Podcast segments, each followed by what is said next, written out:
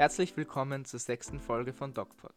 Wir sind Niklas und Max und heute diskutieren wir mit unseren Gästen, welche Entwicklung das Theater in den nächsten Jahren nehmen könnte. Zu Gast sind heute der Schweizer Theaterwissenschaftler Stefan Hulfeld, der österreichische Blogger und Theaterkritiker Daniel Landau sowie die italienische Schauspielerin Gerti Drassel. Theater gibt es eigentlich seit es uns Menschen gibt. Bereits in der Antike entwickelten sich erste Vorformen des heutigen Theaters. Bis heute bilden die großen Säle einen kulturellen und sozialen Treffpunkt für viele Menschen.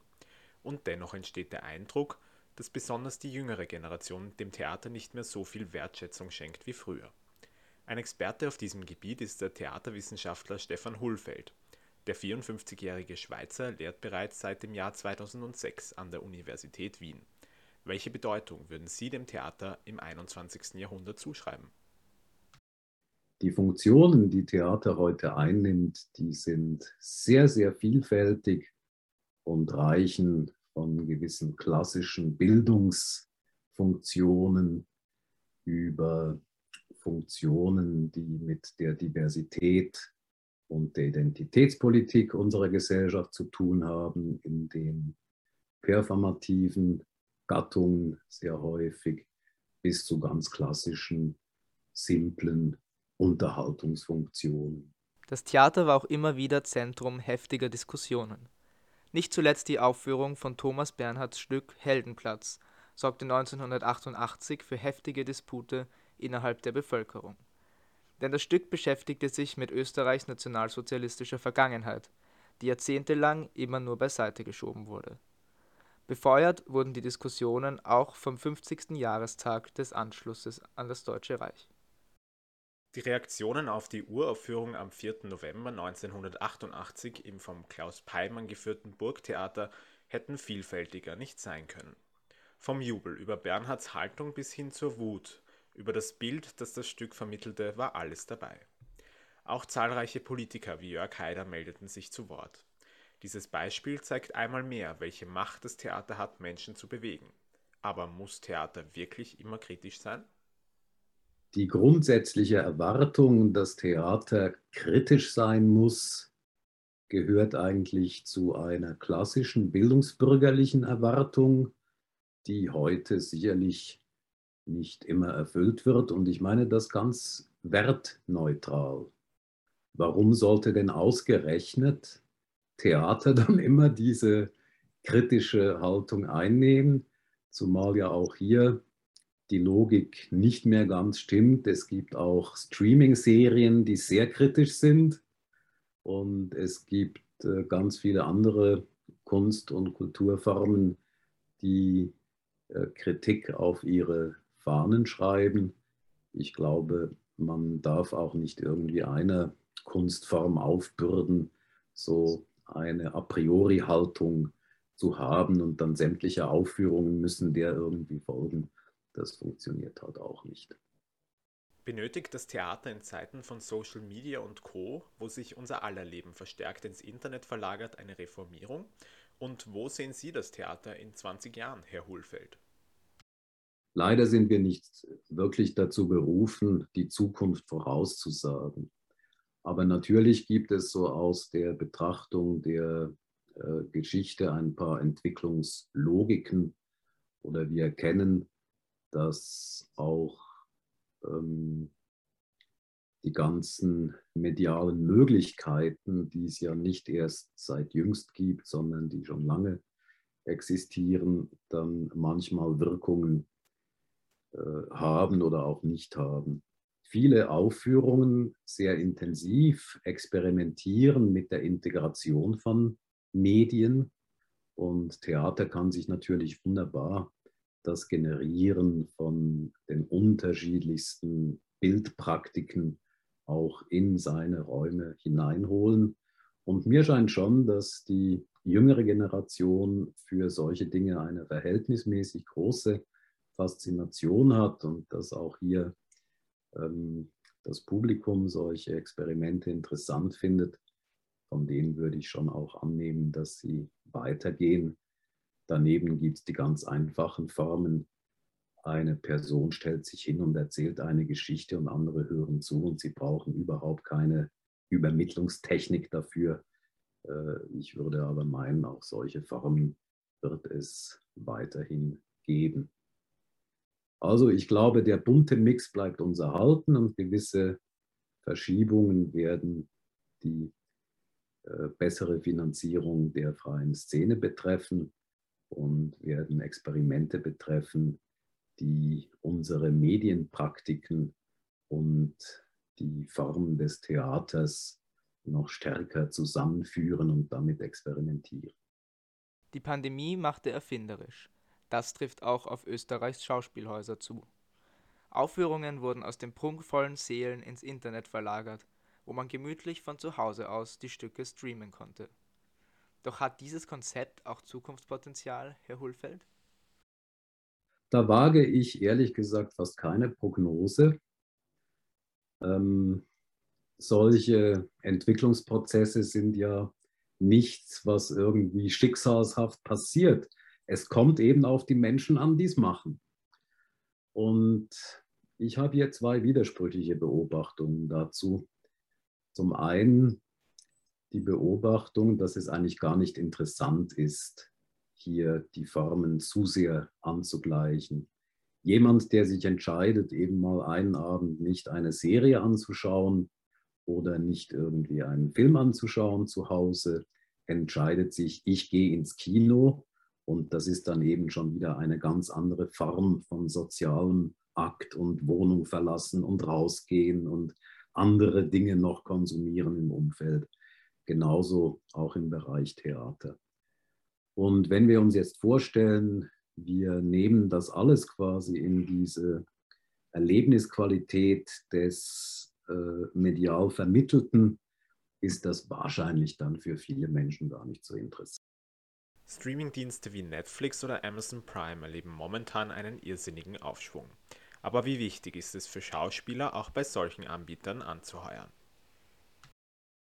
Also sicherlich unter ökonomischen Gesichtspunkten ist das etwas, ich glaube, das kann man feststellen, was immer wichtiger wird.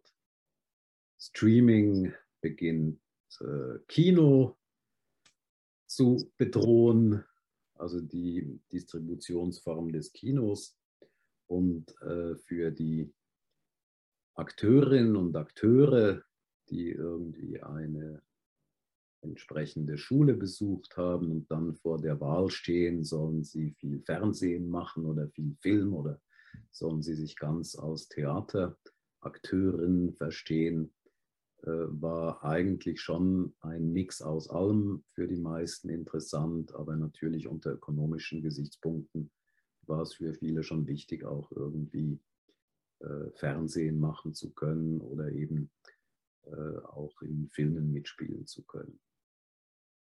Glauben Sie, dass es das Theater irgendwann nicht mehr geben wird?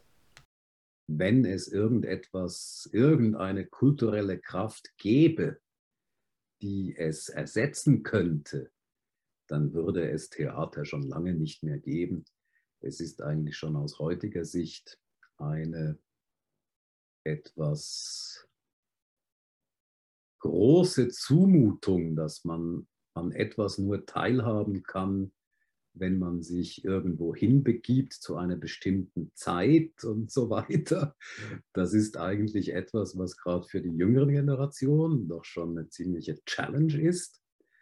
Und äh, ich glaube aber, äh, es ist schon verblüffend zu sehen, dass das eben aufgrund der Tatsache, dass Menschen soziale Wesen sind und dieses Soziale eben auch zu üben ist und dass auch eine gewisse Lust in diesem Sozialen liegt, halte ich eigentlich, bin ich eigentlich der Meinung, äh, irgendeine Art von Theaterpraxis wird es immer geben.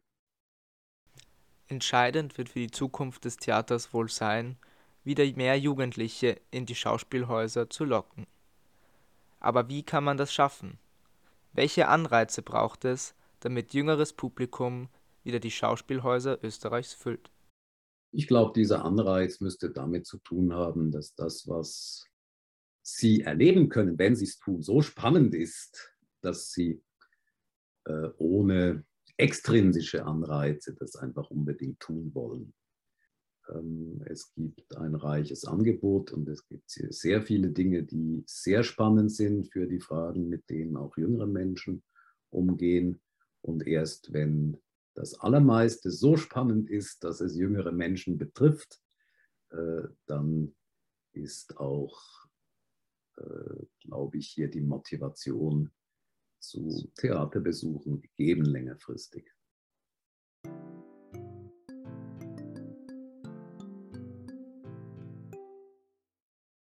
Unser nächster Gast ist Teil einer Premiere bei DocPod.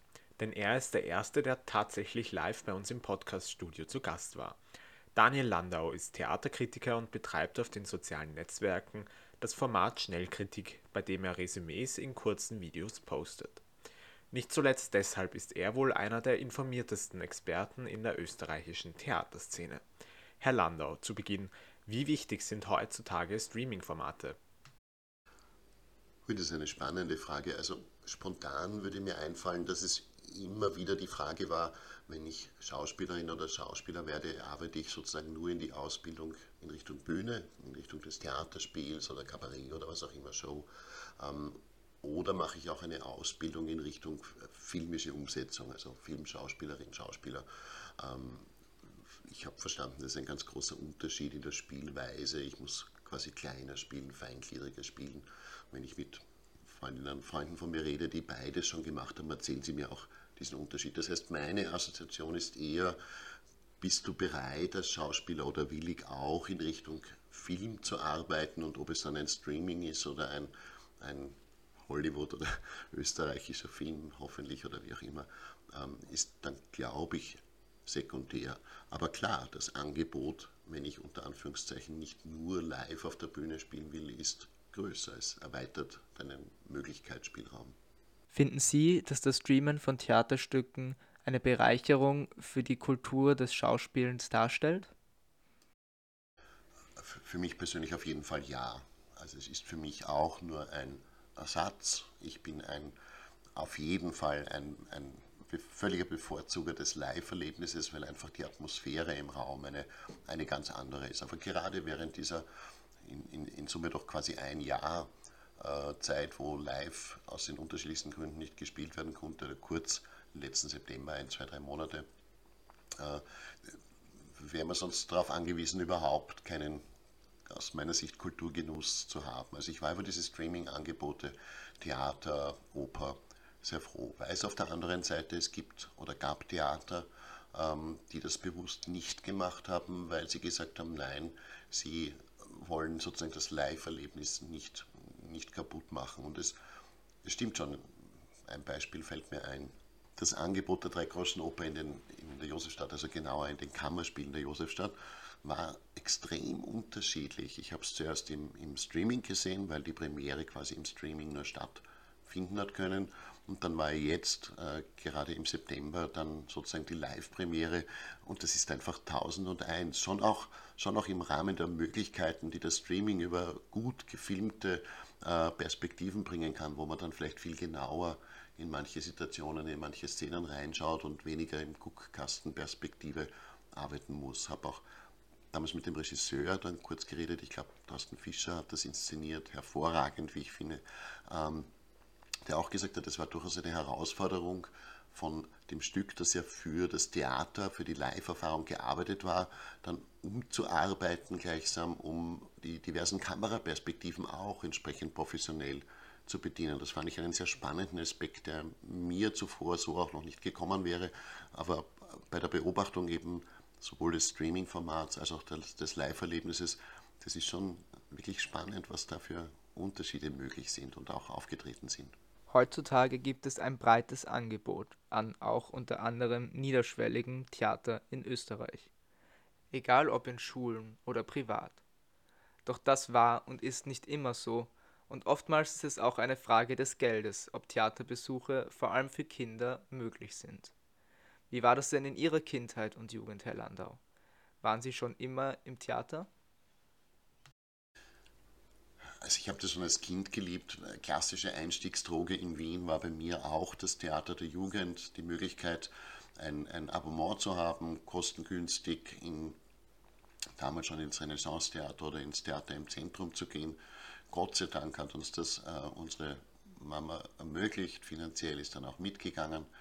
Äh, und ich habe das als Kind eigentlich schon geliebt und, und war, wenn man so will, schon theatersüchtig. Ein bisschen vorher auch in meiner Volksschule haben wir ganz kleine theaterähnliche Auftritte gemacht, eher so kurze Spielszenen, klassisch zum, zum Jahresschluss und auch im Hort. Ich war, weil, die Mutter auch ganztags gearbeitet hat und der Papa, war ich auch im Hort in der Volksschule und auch da erinnere ich mich, gab es äh, so am Schluss des Jahres immer eine Art Show, wo, ja, es mir auch Spaß macht, selbst aufzutreten, ein bisschen zu singen, vielleicht zu blödeln oder was auch immer. Also das hat mir auch schon relativ lang selbst Spaß gemacht, auf der Bühne zu stehen und auf jeden Fall auch äh, zuschauen zu dürfen.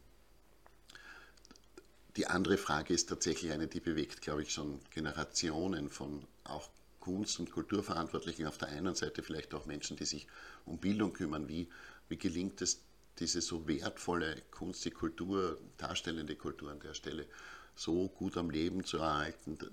Und das ist ja unabdingbar notwendig, dass auch wieder jüngere Menschen oder wieder, dass jüngere Menschen auch in, lustvoll gerne ins Theater gehen wollen, in die Oper gehen wollen, ins Musical gehen wollen, vielleicht ins Ballett gehen wollen. Das ist ja auch unterschiedlich. Das Theater, glaube ich, ist unverändert ganz gern und gut besucht und mir kommt schon vor, das ist wirklich entlang der Möglichkeiten der Eltern, also Eltern, die gern ins Theater gehen und auch die Möglichkeit haben, ihre Kinder mitzunehmen. Und da gibt es gerade in einer Stadt wie Wien und eigentlich auch in ganz Österreich wirklich großartige Angebote.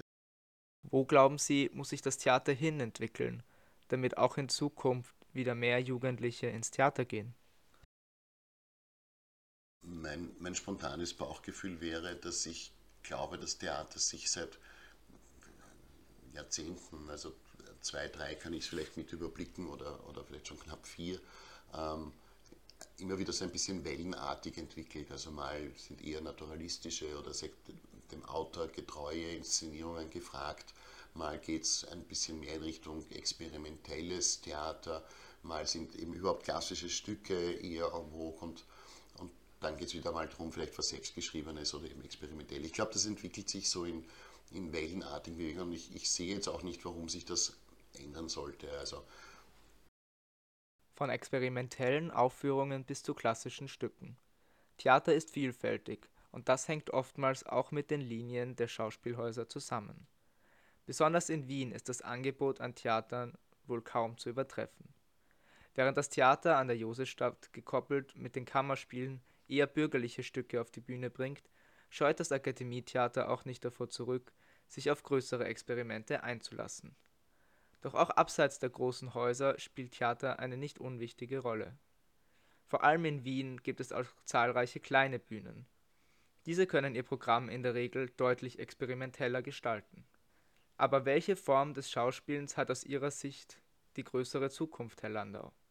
Die kleineren oder die größeren Häuser? Da haben Sie, haben Sie ganz recht. Die kleinen Bühnen haben sozusagen die Freiheit auch verbunden mit dem Umstand, dass sie weniger Geld dazu haben, nicht immer alle Erwartungen bedienen zu müssen, wie das die größeren haben. Größere Häuser haben halt auch die Notwendigkeit, dass sie sozusagen jetzt nicht nur rein experimentell arbeiten, mit dem Risiko verbunden, dass vielleicht nur ganz wenig Menschen hinkommen, sondern da gibt es immer auch die Notwendigkeit, so etwas wie unter Anführungszeichen Mainstream mit zu bedienen, auch wenn man im Rahmen dessen natürlich Möglichkeiten hat. Ich ich persönlich wiederum mag hier auch hier beides. Und nochmal an der Stelle dieser unglaubliche Luxus, was es hier, äh, insbesondere in Wien, aber es ist wie gesagt in Graz, Linz, Klagenfurt zuletzt, ich, ich habe wirklich schon so, so oft in Österreich ganz tolle Sachen gesehen. Das war auch der Grund und ist es eigentlich unverändert, warum ich dieses äh, Landau Schnellkritikformat ein bisschen spontan vor einigen Jahren gegründet habe, weil es geht mir dabei ähm, so gut ich es kann, all das Tolle, was es immer wieder in Theaterstücken, auch in Opern, in Konzerten, in Ausstellungen, in Tanzvorführungen, in Shows, in Kabarett, ähm, was es hier in ganz Österreich sicher mit dem Schwerpunkt Wien gibt, möglichst lustvoll vorstellen zu können. Also bei mir gibt es auch, und manchmal wird das als Vorwurf formuliert, quasi das Positive hervorgehoben. Ich nutze, wenn man so möchte, mein Talent unter Anführungszeichen, dass mir die Sachen auffallen, die gut gelingen, dass ich mir gut vorstellen kann, was wem vielleicht auch gefallen könnte und versuche das, so gut ich es kann, zu erzählen, aus einem einzigen Grund. Ich möchte die Menschen einfach einladen, möchte ihnen Lust drauf machen, äh, diese vielfältigen Angebote auch zu nutzen, ins Theater zu kommen, auch in aller Wertschätzung den Künstlerinnen gegenüber, ins Konzert zu gehen, in die Oper zu gehen, ins Musical. Wünschte mir eh, ich könnte auch mehr junge Leute erreichen. Ein bisschen, glaube ich, geht das auch, vielleicht am ehesten noch über Instagram. Aber ja, das ist so sozusagen mein, mein kleiner Beitrag, Menschen ein bisschen ins äh, Verführen zu wollen zu, zu Kunst und Kultur. Abschließend, wo sehen Sie das Theater in 20 Jahren? Ich sehe das Theater unverändert, hoffentlich im blühenden Leben. Ich wünsche mir, das Theater dort zu sehen, wo unverändert oder vielleicht noch mehr Mittel aufgestellt sind, um auch wirklich allen Schauspielerinnen und Schauspielern, Regisseuren, allen, die dort arbeiten, faire Bezahlung geben zu können. Und ich wünsche mir ein Theater, das unverändert kritische Fragen stellt, kreative Räume eröffnet und damit die Menschen einfach sowohl zum Träumen als auch zum Selbstreflektieren als auch zum Wachsen bringt.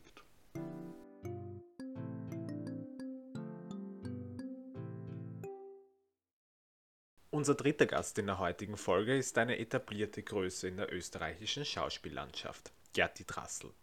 Die gebürtige Südtirolerin lebt mittlerweile in Wien und ist nicht zuletzt aus der ORF-Erfolgsserie Vorstadtweiber bekannt. Drassel hat vom Theater in der Josefstadt bis zum Volkstheater schon zahlreiche Bühnen bespielt. Sie verkörpert beides, das klassische Theater und den modernen Film. Aber was ist Ihnen eigentlich lieber?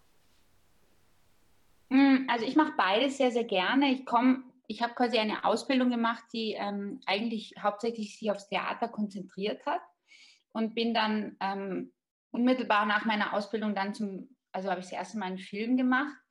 Ähm, ich kann man sagen, die Vor- und Nachteile jeweils, also was ähm, das Theater betrifft, was ich am Theater liebe, ist der Ensemblegeist, also dass man das als Gruppe entwickelt, quasi auch deswegen langsamer entstehen kann. Ja? Also man ist quasi länger zusammen, bevor man dann eine Aufführung hat.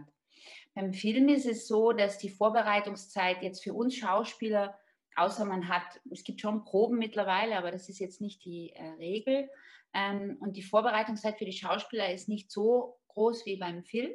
Und ähm, ja, es ist ja, es ist in die Arbeit, also im Wesentlichen ist es dieselbe Arbeit, würde ich jetzt sagen, wenn es um die Figurenentwicklung geht ähm, und um das Miteinander spielen. Es ist halt eben nur so, wie ich das jetzt gerade beschrieben habe, in der Vorbereitung ein Unterschied. Ja. Nach ihrer Matura kam Gerti Drassel nach Wien, um am Max-Reinhardt-Seminar zu studieren. Für ihre schauspielerischen Leistungen wurde Drassel bereits mehrfach ausgezeichnet. Vom Deutschen Schauspielpreis über den österreichischen Filmpreis bis zur Romy konnte die 43-Jährige bereits zahlreiche Preise gewinnen. Bisher hat sie in keinen Streaming-Produktionen von Netflix und Amazon Prime mitgespielt, doch sie weiß von der Bedeutung des aufstrebenden Business. Wie wichtig ist es heutzutage im Streaming-Bereich aktiv zu sein? Also ich weiß, dass es immer, also dass es immer ähm, intensiver wird von vielen Kolleginnen und Kollegen. Jetzt ich persönlich bin noch nicht davon betroffen. Ich hatte jetzt, ähm, also so, dass ich dafür gedreht habe. Ich habe schon einige Castings für Streamingdienste gemacht.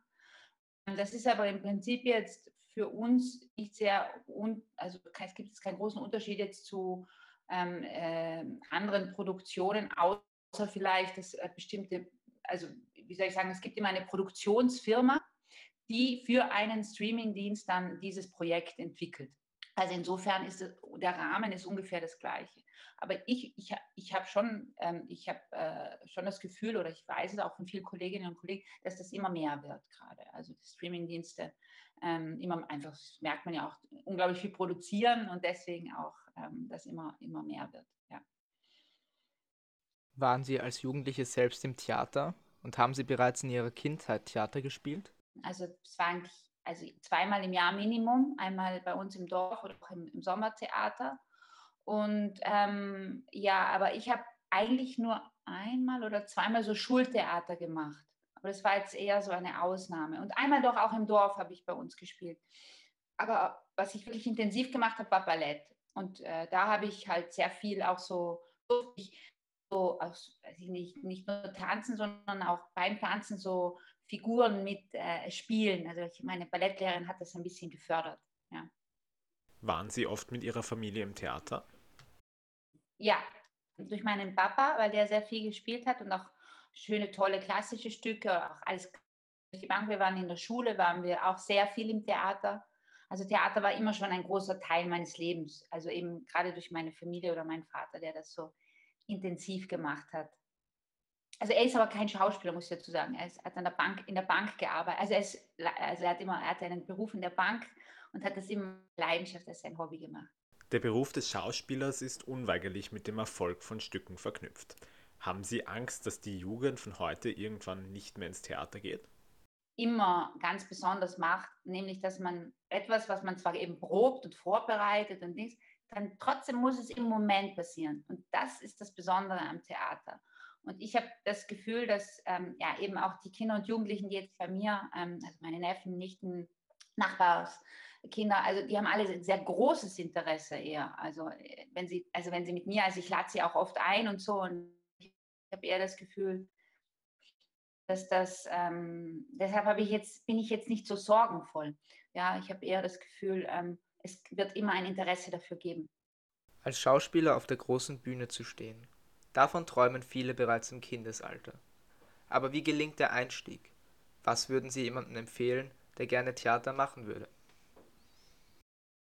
Ja, erst erstmal ausprobieren und machen, weil es ist eine Sache, sich eine Netflix-Serie anzuschauen und dann ist es was anderes, selber was zu tun. Und da meine ich jetzt nicht nur unbedingt das Spielen. Es gibt so viele Bereiche, die ähm, auch beim Film total spannend und interessant sind, ähm, aber natürlich auch beim Theater. Es ist ja nicht nur das Spielen, sondern es gibt äh, Bühne, Kostüm, Licht, ähm, Regie, es gibt äh, Dramaturgie, es gibt Stücke zu schreiben. Also das ist der Anreiz, es zu machen. Ich finde, das ist auch das, was ähm, irrsinnig, ähm, ja, nicht nur lockt, sondern interessiert und auch ein, ein Feuer in einem setzen kann, es selber zu machen. Weil natürlich ist das Schauen, ist schon fein und auch gemütlich, aber ähm, man kann dabei auch sehr kritisch werden mit der Zeit, wenn man nur schaut. Aber wenn man es dann einmal auch gemacht hat, dann schaut es schon ein bisschen anders aus. Genau. Welche Wege gibt es, um das junge Publikum zu mobilisieren? Diese Frage stellt man sich heutzutage nicht nur in der Medienbranche, sondern mittlerweile auch im Theater.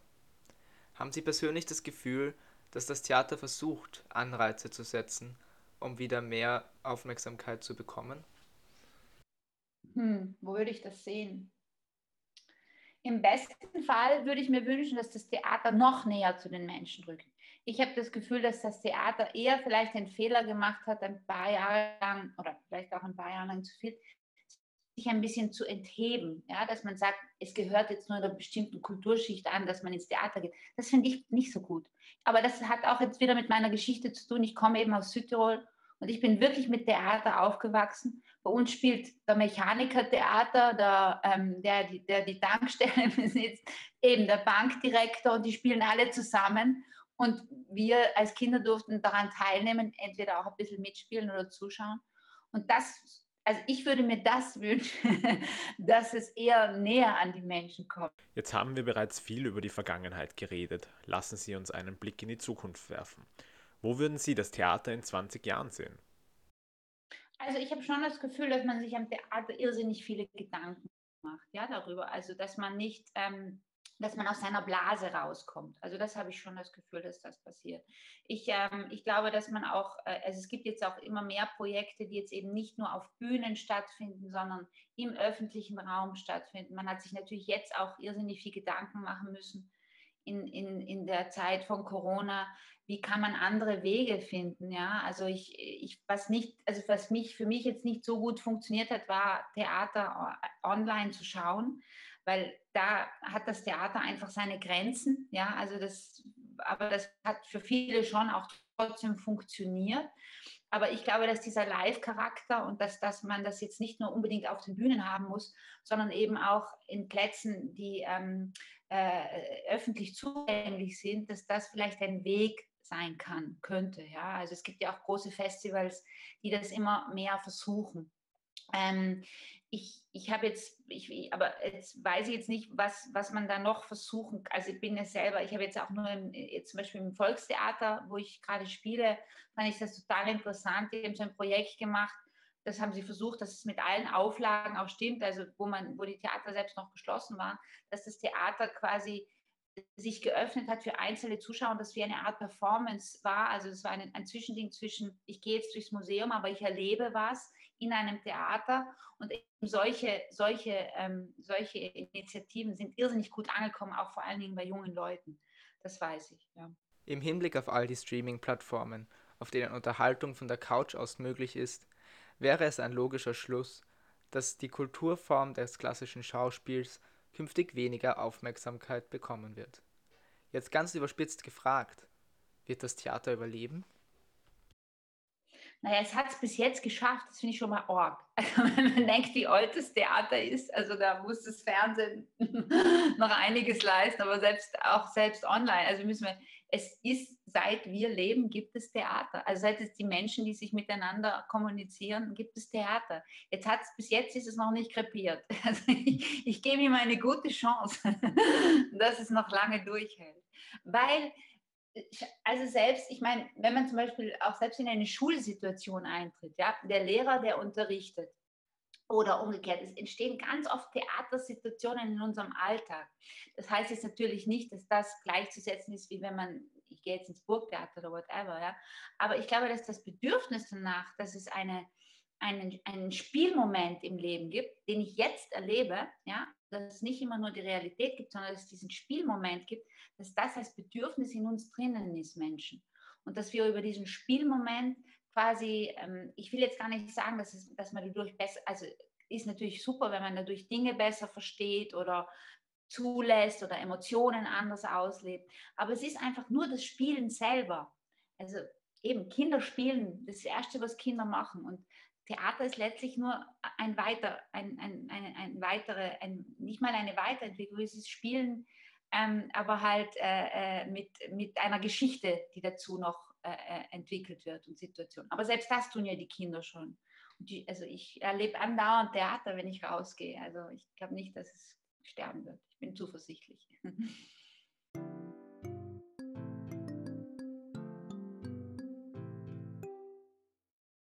Das war die sechste Folge von DocPod. Wir entschuldigen uns für die Tonprobleme bei einzelnen Interviewausschnitten. Vielen Dank an unsere Gäste für die informativen Gespräche. Wenn ihr keine News rund um unseren Podcast mehr verpassen wollt, dann folgt uns doch auf Instagram, Twitter und YouTube sowie auf dem Streaming-Anbieter deiner Wahl. Wir freuen uns auf Fragen, Anregungen oder Themenvorschläge von euch. Das war's für heute von deinem unerhört hörbaren Podcast. Bis zum nächsten Mal. DocPod Dokumentation und Podcast.